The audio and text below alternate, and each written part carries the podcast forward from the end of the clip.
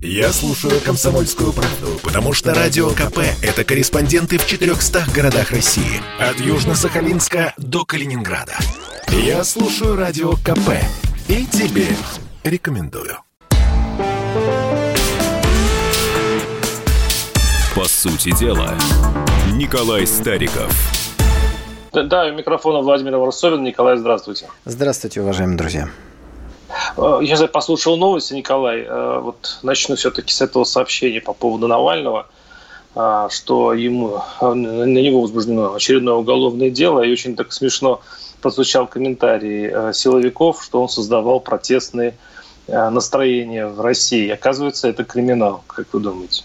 Ну, я думаю, что создавать протестные настроения – это, наверное, не статья из Уголовного кодекса, а вот то, чем занималась вся эта группа, э, эта экстремистская организация, честно говоря, давно надо было это сделать. Сколько судеб они сломали, сколько людей посадили.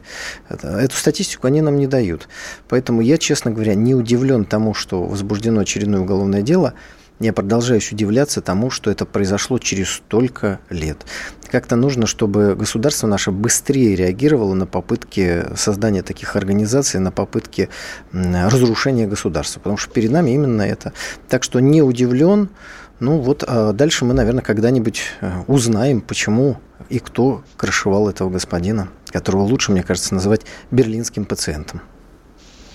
Э, ну, эм, на самом деле, вот эта фраза по поводу э, как это там назвать, протестные отношения, возбуждать протестные, э, протестные атмосферу в России. В общем-то, этим занимаются очень многие. Сейчас, вот буквально вчера, позавчера, был, было неспокойно на Пушкинской площади.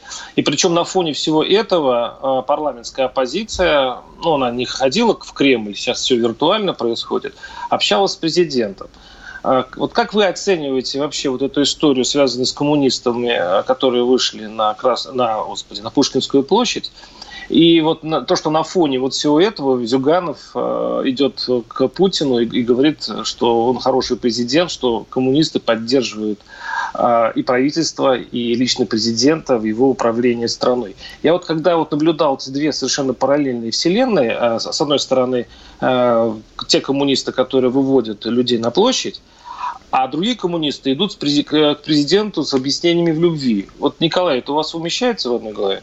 Ну, я, как человек, знающий историю, помню, что членом одной коммунистической партии был Осиф Виссарионович Сталин и Лев Давидович Троцкий. Вас это удивляет, Владимир? Я могу еще другие фамилии называть. Э, так что коммунисты бывают разные. Коммунист был Горбачев. Коммунисты закрывали амбразуры во время Великой Отечественной войны. Очень много разных коммунистов мы видели за периоды нашей истории. Но здесь мы видим разных коммунистов тоже. Некоторые каким-то образом, тем или иным, блокируются с теми господами, о которых мы с вами начали говорить в начале программы, а кто-то, так сказать, уверен, искренне отстаивает э, те идеалы, которые когда-то собирали наших отцов, дедов и заставляли их, в хорошем смысле слова, заставляли. А кто из них кто, подвиги Николай? совершать. А, Зюганов это тот, который правильный коммунист, а те, кто, э, те большевики, которые выходят с, с плакатами на площадь, это неправильные или наоборот, Николай? Запад. А знаете, вопрос провокационный. Но поскольку вы тут сидите, Владимир, для того, чтобы такие вопросы задавать, я вам напомню, что я как представитель партии «Справедливая Россия за правду», которая ставит одну из стратегических целей объединение, в том числе всех левых сил, а значит СКПРФ, наверное, на этот вопрос вам отвечать не буду. Пусть наши уважаемые радиослушатели сами составят кто им нравится больше, кто им нравится меньше. Но вот вы меня спросили изначально все-таки не об этом, а об общении лидеров, прошедших в парламент партий с президентом. Вот я бы хотел отметить последовательность э, последовательность того, о чем говорили во время предвыборной кампании, то и сказали при первой возможности президенту о необходимости отменить пенсионную реформу. Вот увидим э, президента еще раз, скажем ему то же самое. Владимир Владимирович, всех, кого лично я, мои коллеги по партии во время избирательной кампании видели, и не только людей пенсионного возраста, все говорят о необходимости отменить пенсионную реформу. Поэтому просим услышать, внимательно к этому отнестись. Ну и начать, наверное, с более простого вопроса. Решить э, несправедливость того, что сегодня работающие пенсионеры, их пенсии не индексируются. Этот законопроект уже вносился, но его проваливает правящая партия, поэтому очень хочется, чтобы новый состав Государственной Думы начал вот с такого важного, справедливого дела. Э, Вот так мне кажется. Николай, скажите, э, я видел там Миронова, э, я видел там Зюганова, я видел там Жириновского на встрече с Владимиром Путиным. Но я почему-то не увидел Прилепина. Я вообще никого не увидел э, из тех, кто шел от вашей партии, в которой даже есть гвардия Прилепина. А вот я услышал, что Прилепин вообще даже не депутат. Я, я не очень понял. Миронов вас, получается, как бы, ну, извините за такую фразу, кинул, да? То есть вы э, соединились, он вас использовал, э, теперь он в Госдуме, а вас в Госдуме нет, вместе с Прилепиным. Как это объяснить? Ну, смотрите, во-первых, вы невнимательно смотрели, наверное, так поверхностно. Э, напомню вам, уважаемые радиослушатели, что партия «Справедливая Россия. Патриоты за правду» объединилась из трех партий.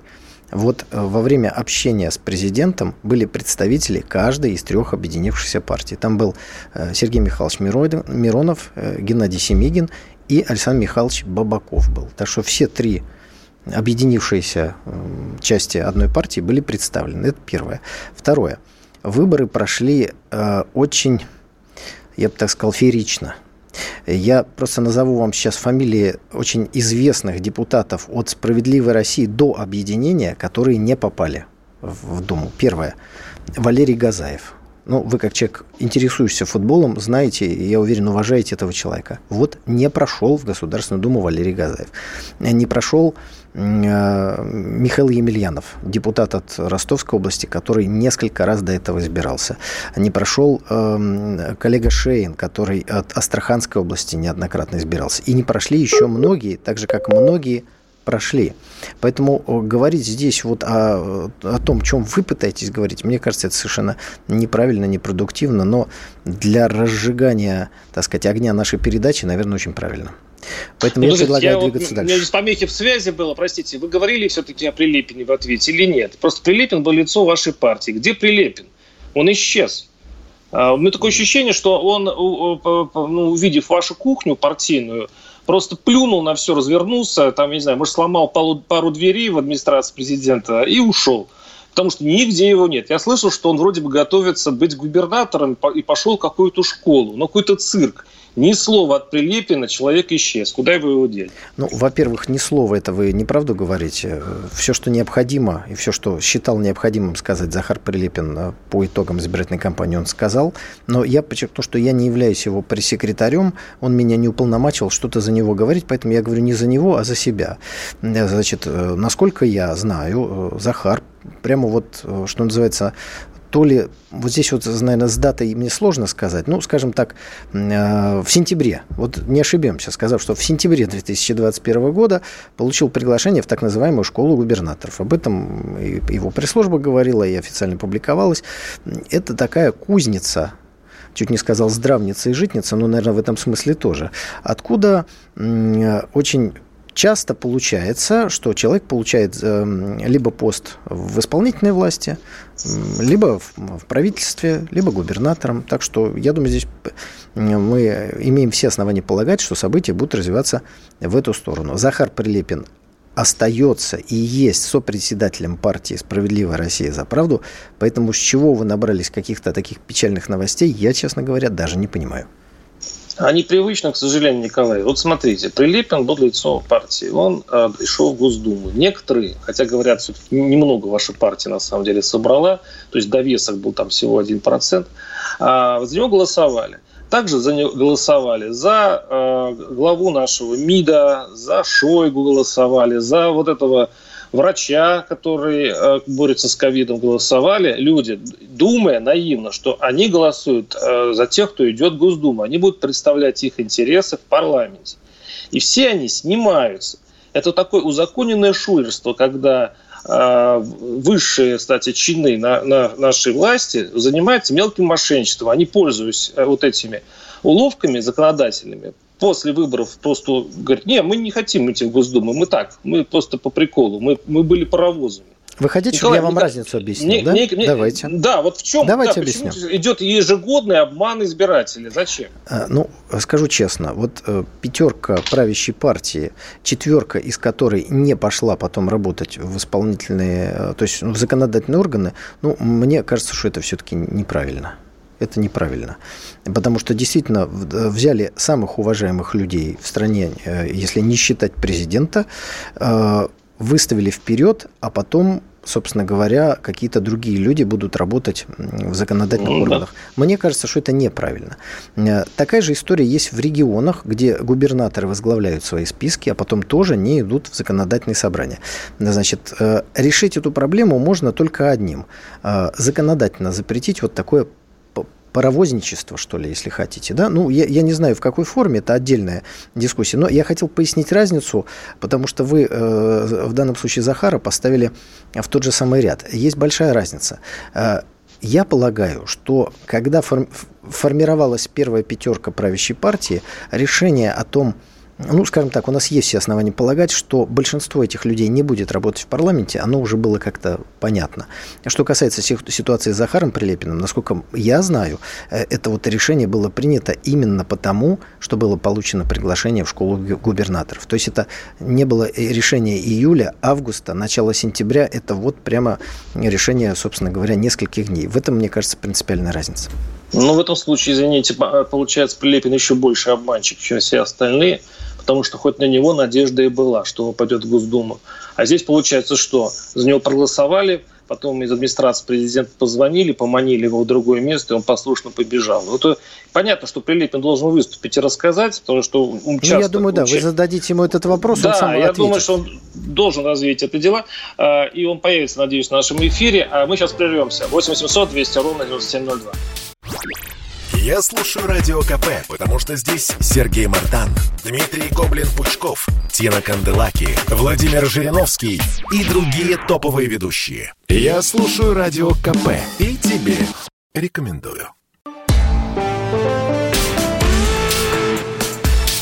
По сути дела, Николай Стариков – Микрофон Владимир Варсобин. Ну, закончим эту тему. Я сейчас объявлю вообще-то телефоны. 8 800 200 ровно 9702. Николай, заканчиваю тему встречи с президентом. Э, э, Путин ответил на вопрос по поводу нарушений на выборах. Он сказал, что э, недовольны только те, кто проиграл выборы, тот, кто недоволен голосованием. По сути, был такой смысл ответа. Согласны ли вы с президентом?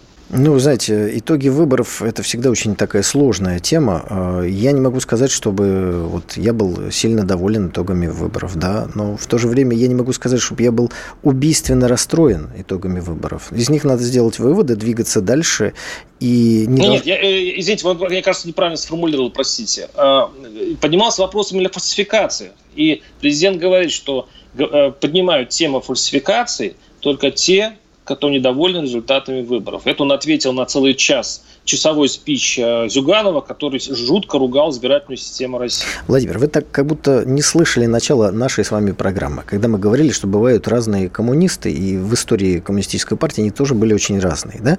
Вот если вы хотите, скажем так, полемизировать с итогами э, какого-то юридического процесса, вы должны это делать в юридическом поле.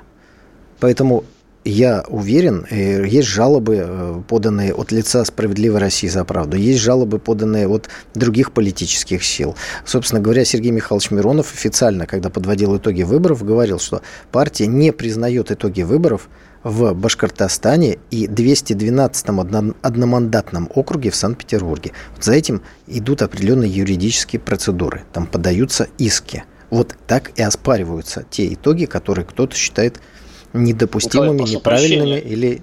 Ну, вы тогда сами забыли прошедшую передачу нашу, где вы почти всю передачу рассказывали о нарушениях в Крыму, вы очень живописно рассказывали, как там фальсифицируют выборы. И в том списке, который представляет э, «Справедливая Россия», почему-то именно Крыма нет. Объясните мне, почему? Я, э, ну, собственно говоря, надо будет всю программу на это потратить. Если коротко, если вы где-то чувствуете нарушение, это не значит, что вы его можете доказать. Я просто приведу один пример. Вообще, эта выборная кампания прославилась тем, что очень большое количество надомного голосования, то ну, там до трети, скажем. И э, это не случайно. Но э, если вы скажете, что вот физически, просто физически, может быть, э, нет возможности обойти такое количество людей, то вам доказать этот тезис будет очень сложно. То есть вы вот, может быть, здесь видите, что что-то не так. Вот но доказать юридически вам будет крайне сложно. Поэтому жалобы э, в суды подаются только, если есть четкие, ясные доказательства. Поэтому Тогда вот... Зюганов прав. Тогда Зюганов прав. Если э, нельзя доказать, как вы сказали, из большого количества, взяли всего два субъекта федерации, где вы еще пытаетесь что-то доказать, а нарушение носили федеральный масштаб – Получается, надо менять саму систему избирательную, о чем, в общем-то, говорили коммунисты. Если хотите э, реплику, если нет, сейчас послушаем. А, да, об избирательной системе как раз мы с вами собирались говорить, говоря о законе, который внесен за Государственную Думу по поводу э, иного подхода к выборам губернаторов. Мы же вот об этом собирались э, говорить, но наша импровизация немножко затянулась. Поэтому я хочу сказать, о чем идет речь. Речь идет о том, чтобы отменить ограничения для губернаторов эм, баллотироваться два раза. В этом есть определенная логика, потому что такое ограничение снято на уровне президента. Это первое. Дальше. Э, закон вообще очень такой интересный. Помимо этого э, решается один очень важный вопрос. Я скажу какой. Я считаю и говорил об этом всегда, в России должен быть один президент – никаких президентов, субъектов федерации быть не должно. Потому что у нас в Конституции есть одна маленькая бомбочка, написано там субъекты федерации в скобочках государство. Эта статья до сих пор не изменена, и чтобы собра... изменить ее, нужно собирать конституционное собрание, а закона нет о конституционном собрании. Поэтому надо заходить со всех сторон. Поэтому президент должен быть в России один. Так что закон, который внесен в Государственную Думу Клишесом и э, еще одним э, значит, э, депутатом, он такой многослойный. С одной стороны, политической элите дается возможность переизбраться еще раз. Это, как говорится, в плюс им. В минус забирают наименование президента у некоторых руководителей субъектов. Оставляют слово «губернатор» для руководителей трех городов – Москвы, Санкт-Петербурга и Севастополя, то есть городов федерального значения, если так можно выразиться. При этом а, делается унификация срока для а, главы региона, как он будет теперь а, называться. Но я еще раз хочу сказать, что здесь надо решить еще один важный вопрос. Этот закон можно и нужно поддержать при условии, если будет отменен муниципальный фильтр. Для тех, кто не знает, что это такое. Сегодня парламентская партия хочет выдвинуть своего кандидата в губернаторы. И нужно еще разрешение в виде подписей от муниципальных депутатов, причем в определенной пропорции, очень сложно решаемы. В итоге получается так, что э, региональный, если э, лидер какой-то, губернатор, ну теперь уже по-другому называющийся, баллотируется здесь, то он имеет административные рычаги, чтобы кого-то не зарегистрировать, если он не хочет это ну, не то, что снижает конкурентность, это ну, вообще, как бы, мне кажется, это неправильно. Поэтому такой закон можно и нужно поддержать, если одновременно с этим будет убран вот этот муниципальный фильтр. Это ненужная совершенно Николай, вещь. Николай, прошу прощения. Дело в том, что э, конституционное большинство, напомню, у Единой России, вы там, вы, вы вообще не депутат, а ваша фракция там, ну, просто ничтожная пылинка, которая не имеет никакого значения, как и все остальные оппозиционные партии. Они не нуждаются в вас, они делают ровно тот закон, который хотят. А если вы, э, они не отменят муниципальный фильтр, не волнуйтесь. У них вот как войдет э, из правительства э, законопроект, так он из Госдумы и выйдет. В большом счету итоги выборов это предполагает. Ну, во-первых, ну, а подождите, отмена муниципального фильтра можно сделать и отдельным законодательным актом, если почему-то правящая партия не захочет это вносить, в, так сказать, в одном флаконе. Но это вопрос, на самом деле, принципиальный. Потому что либо надо отменять выборы губернаторов и их назначать, это честно и понятно, либо также честно и понятно, если в выборах может принять участие кандидат от а, парламентских партий без сбора каких-то дополнительных э, документов. Это, ну, это, это, это, мне кажется, совершенно очевидная вещь. Давайте примем звонки. 8 800 200 ровно 90, 9702. Э, Владимир из Москвы. Слушаем вас. Здравствуйте, Владимир. Здравствуйте, Владимир. Добрый вечер. Всегда интересно слушать ваше противостояние. Владимира уважаю за напористость, Николая за то, что он опирается на факты. Но свое короткое мнение по поводу то, что встреча произошла с Владимиром Владимировичем, мне показалось, что никакой оппозиции нет, они все легли под Владимира Владимировича.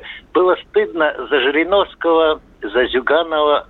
Вот не знаю, но вот такое впечатление осталось. Спасибо. Николай? Ну, а что я могу сказать? Это мнение человека. Давайте послушаем еще один звонок. Мы услышим другое мнение по этому вопросу. Я не знаю, совпадет оно или нет. Хорошо. А, Николай, мы нас звонки. Э, давайте все-таки поговорим. Есть звонки, мы сейчас их включим, но э, давайте все-таки поговорим о этом интересном законопроекте об увеличении, даже так, обнулении срока губернаторов. То есть смотрите, что получается.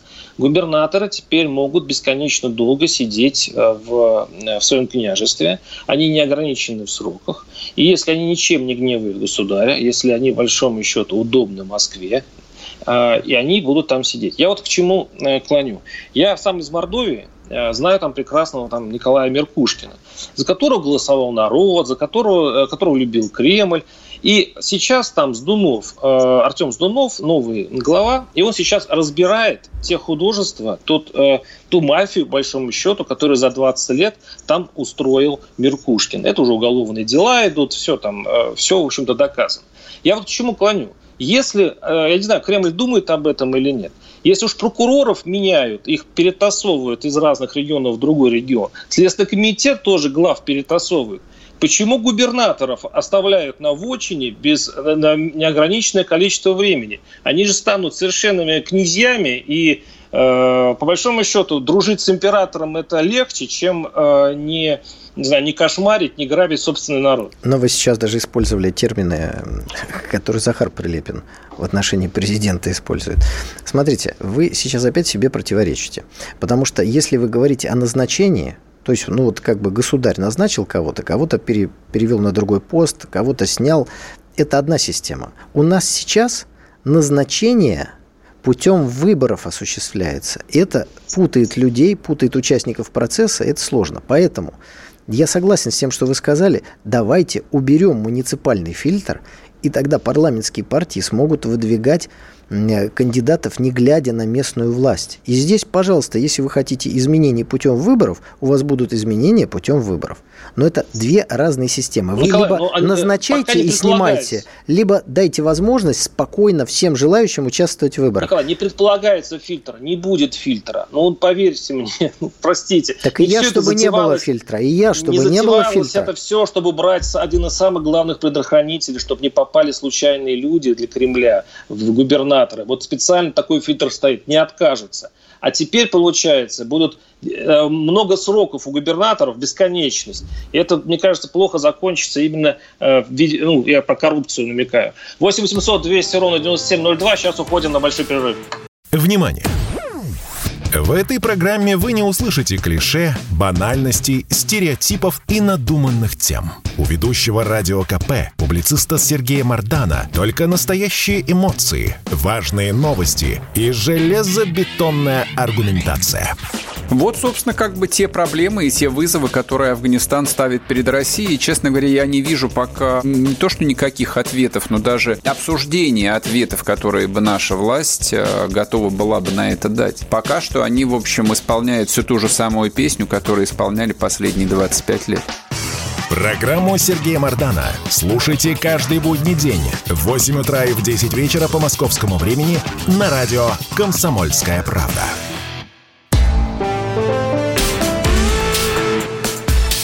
По сути дела, Николай Стариков. Ну, это значит, что микрофона Владимир Варсобин. Николай, э, ну, заканчиваю эту тему с губернаторами. Сейчас очень многие прогнозируют, что это только такой первый этап. Дальше вообще будет отмена выборов губернаторов. Их уже, кстати говоря, по закону нельзя называть губернаторы, они всего лишь там главы регионов.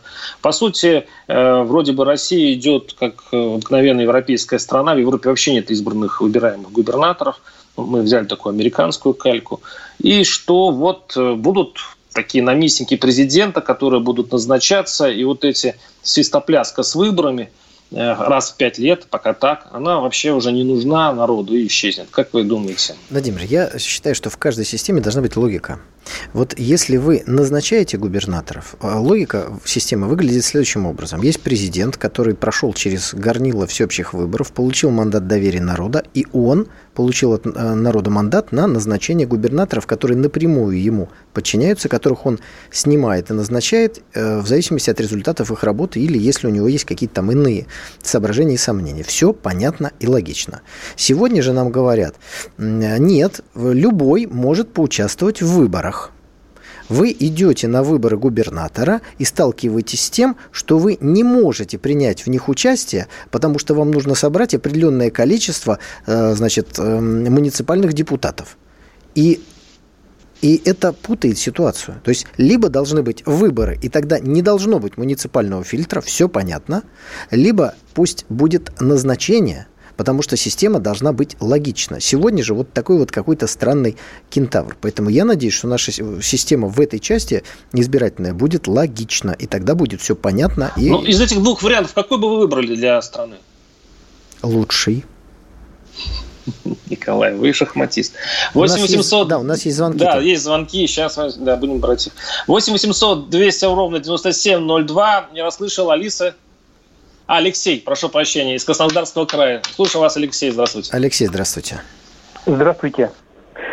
Э, я хотел бы сказать, что прошедшие выборы показали все-таки победу справедливой России, которую представляет на передаче Николай Викторович. Они ведь заняли третье место в стране. Ну, это был вопрос? Я согласен с вашей оценкой, но Владимир э, да, это, Варсобин может вопрос... думать по-другому. Да, во-первых. А во-вторых, очень хорошо прошли выборы, и как раз э, в вопросе логики, вот Николай Викторович правильно говорит, народ должен видеть логику, понимать, что происходит в стране. И выборы положительную роль сыграли.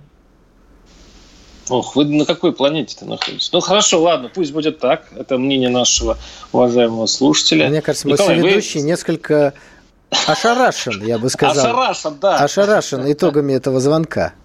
А, есть еще желающие ошарашить Владимира Варсобина? Позвоните, пожалуйста. 8 800 200 ровно 9702 Александр из Подмосковья. Александр, слушаю вас. Здравствуйте. Здравствуйте, Александр. Здравствуйте, уважаемые ведущие. А, вот, Владимир, вам хочу сказать спасибо большое за все ваши передачи. Всегда с интересом вас слушаю.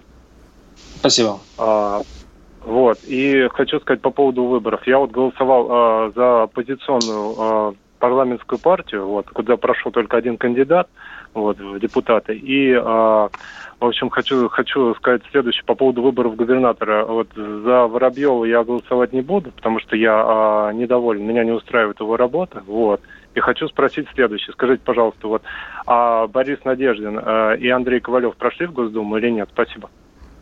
А, значит, Андрей, Андрей Ковалев э, снял свою кандидатуру, потому что, насколько я следил за этим, там оказалось ему очень сложно э, пройти регистрацию. Сейчас не буду вдаваться в подробности, вы можете посмотреть его социальные сети и найти. Борис Надеждин в Государственную Думу не прошел. Наш слушатель пишет, а почему нельзя взять 3-4 партии в Думу и посадить равное количество человек? Ну, конечно, странное предложение, с другой стороны, есть свой смысл. Но в конце концов, они поспорят друг с другом, они будут а, обсуждать э, и голосовать раздельно. Таким вот, образом... Слушайте, мне кажется, что... Конкуренция какая-то будет. Когда-то создатели немецкой политической системы прочитали вот такое же СМС, правда, еще СМС были не изобретены, и так и решили. Взяли Бундестаг, посадили туда 3-4 партии, примерно равное количество человек. Значит, в чем отличие немецкой э, системы от нашей? В том, что президент там абсолютно декоративная фигура, уважаемая, но не обладающая властью, а в зависимости от набранных э, процентов и количества депутатов в парламенте, кстати, в парламент в Германии какой-то огромный, раздутый, Владимир, вы должны быть возмущены. Я, честно говоря, забыл, сколько там, по-моему, 800 депутатов. Ну, короче говоря, в половину сократить-то точно можно. Но никто об этом не говорит и забывает это уточнить. Так вот, э, парламентская партия, если не получает большинство, а там в Германии уже давно такая история, она должна соединиться с другой парламентской партией, а то и с третьей, сформировать коалицию, и вот эта коалиция, значит, получает право создать э, правящую, э, уже заговорился, правящую коалицию, правительство и назначить своего канцлера. Я напомню вам, что именно такая чехарда, когда выборы проходили каждые 3-4 месяца, и никак не могли создать эти коалиции новые выборы, привела к, привела к приходу нацистов к власти. Потому что немцам так ужасно очертили все эти выборы э, каждые три месяца вот этих парламентских коалиций. Мне кажется, что вот такая система система, она для России не подходит. Подходит ли она для Германии, мне сказать сложно. Но, по крайней мере, она один раз сыграла с немецким народом страшную историю, когда в итоге парламентским путем протащили Гитлера к власти, и там все закончилось печально. Это мы так плавно, уважаемые радиослушатели, перешли к итогам выборов в Германии. Правильно, Владимир? Да, прям перешли, да, Николай? Мне да, просто перешли. впечатление, что, что Госдуму и вообще выборы надо бы в России упразднить, Николай. Вот, Владимир, вот, я вот всегда, это все бы упразднить пора. Я всегда знал, что под вашим скепсисом здоровый русский монархизм такой вот где-то. Или здоровый мордовский монархизм, но он все равно русский и все равно монархизм. Так что, э, Владимир... А у вас нет такого э, коленопреклоненного... Э, вот сейчас все оппозиционеры у нас очень любят Путина. Это такой э, местный колорит русский. И вполне сходен с монархией. Ну и не будете вы в Думе, вы будете просто э, как в придворе. Вы будете придворным э, этим глашатаем на телевидении, Нет, да? Владимир, при дворе Вместе с Соловьевым и так не далее. Буду, не ну вхож, все, вам не будут вхож, платить. Не вхож, не вхож я в, при дворе. Что касается э, этой темы, мы с вами говорили многократно, еще раз повторю. Уважаемые радиослушатели, уважаемые соведущие, я считаю, что русский человек любой национальности, здесь и народы Кавказа, и азиатские народы, которые входят в нашу многонациональную страну, и, собственно говоря, сами этнические русские, они все монархисты в душе. Все монархисты в душе. Поэтому что в нашей стране не строят? Империю, Советский Союз, Российскую Федерацию. У нас все время получается монархия. Ну, это вот э, как бы данность. И не надо этого пугаться. Это и есть. Поэтому особенно... коммунисты всегда будут в России, потому что монархия у нас меняется только с помощью красного знамени. Но, по крайней мере, один опыт уже был. Ну, левые идеи сейчас становятся все более популярны в мире. Кстати, мы опять уже начали говорить все-таки об итогах выборов в Германии. Там победила, Давайте. хоть и с небольшим перевесом социал-демократическая партия, что тоже можно сказать, что левые идеи и здесь потихонечку как-то э, побеждают. Значит, мой прогноз на, на ситуацию в Германии после подведения итогов, она не изменится. Вот я не вижу перспективы для изменения политики Германии. Она будет такая же э, и нашим, и вашим, в том смысле, что ругать Россию будем там, где это выгодно, будем брать газ и строить э, трубу, но это не значит, что они будут хоть в чем-то нам помогать, и уж точно нам не стоит ожидать от немцев какой-то благодарности за то, что именно мы, русские, разрешили им объединиться в 90-м году. Вот никакой благодарности здесь точно не будет. Поэтому э, думаю, что 15% зеленой абсолютно проамериканской партии это некая такая страховочка, введенная в Бундестаг для того, чтобы там никому мало не показалось. Поэтому Германия будет продолжать есть кактус, улыбаться и ругать Россию, так сказать, во всех несуществующих бедах. Вот такой мой прогноз на развитие ситуации в Германии. Ну, я впечатлен, вы следите так внимательно за выборами в Германии. Ну, это как, как вы истинный болельщик, если у нас нет футбола, хоть посмотреть немецкий футбол. Если у нас нет выборов, не совсем то хотя бы посмотреть я, ваши на аналогии, чужие выборы. Я да. в выборах в России прям на поле играл. Ну, не в воротах, наверное, стоял, но бегал по полю. Э, пасы давал, э, надеюсь, что голы забивал. Но здесь сложно как бы оценить. А вот выборы в Германии меня как футболиста российской лиги интересуют с точки зрения красоты футбола. Ну, интересно ну, посмотреть на что-то другое. Да, ну, ну что, хорошая там интересная сборная, но болею я все равно за сборную России. Понятно, понятно. Только у нас судейство плохое, и, и политики, извините, игроки у нас колченогие. Вот, а вот там действительно, там неожиданный результат бывает, там у судейства неплохое. Вы сейчас ну, про футбол или про политику, Владимир? Уточнить хочу. Николай, гадайте, гадайте сами. А вы тоже загадками заговорили, да? Хорошо. 8, да, 8 800 200 ровно 9702. Э, Виктор из Архангельска. Э, из Архангельска. Виктор, у вас 30 секунд, прошу вас. Добрый вечер. Здравствуйте. Скажите, пожалуйста, вот назовите вот при правлении Путина вот так вот э, сразу, ну вот, может, какие достижения были, допустим, в строительстве? Вот у нас, что он построил? Ничего. Я вот смотрю вот на это все дело и думаю, к чему мы идем? Какая программа? Ну, нет ничего. Ну, абсолютно полная разруха. Я же могу назвать вот после войны ему досталось государство что? Полностью разрушено. Хрущев построил хрущевки построили и, и этот самый, и Саяно-Шушинскую ГЭС, и БАМ, и все. И народ как-то жил идеями какими-то. Сейчас не сейчас Ну, Лешу, ответить на вашу э, реплику э, кризис души мы сможем уже прервавшись на небольшую паузу. Так что Да, вернемся к этому вопросу сразу и, конечно после же, паузы. ответим. Каждый понедельник на Радио КП. Десант здравого смысла в лице Дмитрия Гоблина-Пучкова и Наданы Фридрихсон борется с бардаком окружающего мира и смеется в лицо опасности. Мы же тоже можем всем помочь. Неграм в США, латиноамериканцам в США, марокканцам во Франции. Мы всем можем помочь. И на Украине тоже есть очень много кому помочь. Чего медлим, непонятно. Слушайте, вы страшный, конечно, человек. За 30 секунд оскорбить стольких партнеров. Где я их оскорбил? Слушайте, я уверена, это даже на турецкий переведут и Эрдогану покажут. Готовьтесь получить, что называется, ответ. Слушайте Гоблина и Надану каждый понедельник в 7 часов вечера по московскому времени на радио «Комсомольская правда».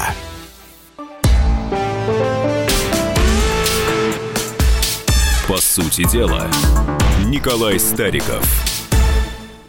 И микрофон Владимир Варсобин. Я напоминаю, что в предыдущей части в конце позвонил наш слушатель и спросил, а что построил Путин. Хрущев понятно, Сталин понятно, Брежнев даже понятно. А что Путин? Вот наш слушатель пишет, Путин построил дорогу в Владивосток. Дороги не было до Владика. Николай, Ну, это, это мнение того, кто аргумент? написал. Ну, если мы сводим все вот до строительства жилья, я хочу сказать, что сейчас жилья строится э, в России больше, чем в поздний советский период. То есть вот в этом смысле вот все, что строится, это в той логике, которую предложил нам наш уважаемый слушатель, это строит Путин. Но мне кажется, что когда мы говорим о государственном деятеле, то глагол «строит» мы должны как-то трактовать иначе, более широко. Что э, построил и строит Путин? Путин построил сильную армию, Путин объединил страну и продолжал строить сильную Российскую империю, Советский Союз, Российскую Федерацию. То есть некую общность э, нашего великого народа. Вот это, этот процесс продолжается. К сожалению, можно сказать, что не получается строить. Не получается строить социального государства. Причем видно, что власть вроде как пытается. Сейчас опять э, социальные программы, индексации. Но мы не можем сегодня назвать, это правда, наше государство социальным. Язык не поворачивается. Поэтому больше социального государства, более, больше солидарности, больше справедливости. Это вот то, чего не хватает нашему сегодняшнему обществу. К сожалению, на выборах использовались политические технологии. Вот мы сейчас и в большей степени, да, они заслонили смысл. И поэтому вот мы сейчас с вами говорили, вот реклама прошла обсуждение этого самого законопроекта о губернаторах, о продлении их срока. Да? Обратите внимание, он был внесен после подведения итогов выборов, не Да. до. Да. Потому что мы с вами можем полагать, что какой-то части избирателей это бы не понравилось. И правящая партия таким образом могла бы потерять эти голоса. Поэтому все делается согласно политическим технологиям и учебникам. Популярные люди, все красиво, все глянцево, э, идеи, которые понравятся всем, ни с кем не ссоримся, никаких лукавая у нас заусенцев власть, да, не останавливаем. Это Лукавая политические власть. технологии. Так выборы проводятся по всему миру. Мы вошли вот в эту западную систему, и у нас они тоже проводятся ровно точно так же. А все то, что может не понравиться людям или вызвать дискуссии, давайте мы сделаем после подведения итогов. Но задача оппозиции уже после подведения итогов сейчас в Государственной Думе внести все те за- законопроекты, а, с которыми шли на выборы, и добиваться их принятия. Я хочу сказать, что вот э, новая партия, которая появилась, новые люди в Государственной Думе, внимательно изучили э, программу ее. Там есть, собственно говоря, почва для взаимодействия. Я думаю, что э, часть законопроектов мы можем рассчитывать, что наших поддержит и, э, и, и эта сила, и здоровые силы в правящей партии, и, э, так сказать, и уж с коллегой без КПРФ э, обязательно нужно будет разговаривать. Я думаю, что и Владимир Вольфович тоже проявит здравый смысл, м, который ему присущ. Поэтому многие вопросы могут и должны быть решены. В этом и смысл оппозиции. Николай, э, вот есть тест, да, вот у меня просто личное такое наблюдение, есть тест для системных оппозиционеров, но те, кто ходит на поклон к э, Путину, вот как это было на прошлые, прошлые выходные, по-моему. Вот на вопрос, когда ты начинаешь говорить, что власть что-то сделала не то, что власть здесь ошиблась, или власть здесь лукавила, своровала и прочее, вот тут же идет аргумент с той стороны, где откуда, в общем, я, по, идее, э, ожидаю слышать критику. А во всем мире так. Вот лукавство, я спросил, вот у кого в нашей власти, а вы, вот во всем мире так. На самом деле, если по, по, по, измерить степень лукавства в разных политических системах, он разный.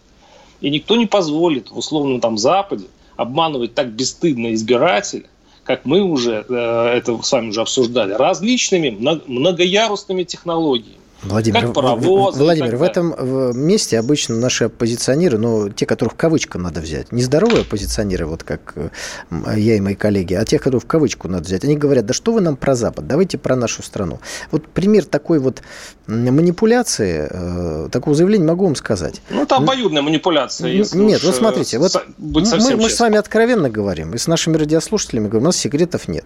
Вот мы с вами взрослые люди. Когда 48% наших граждан граждан, ну, то есть, грубо говоря, чуть меньше половины, не приходят на выборы. Это же плохо.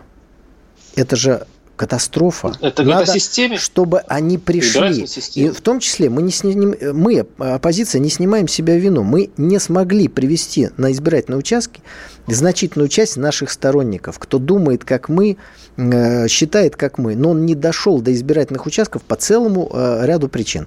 Вот объяснение о том, что люди не ходят на выборы, потому что их все устраивает, это лукавство – Люди не ходят на выборы, потому что они разочарованы, не видят политиков, которые отражают их интересы, или считают, что все и без них давно решено.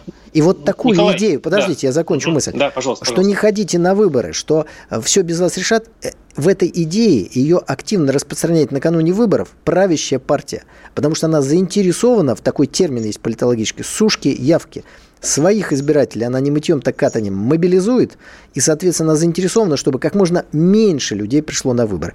А мы, граждане России, мы заинтересованы, чтобы пришло как можно больше. Поэтому вот задача привести на выборы максимальное количество избирателей, это есть главная задача следующего избирательного цикла.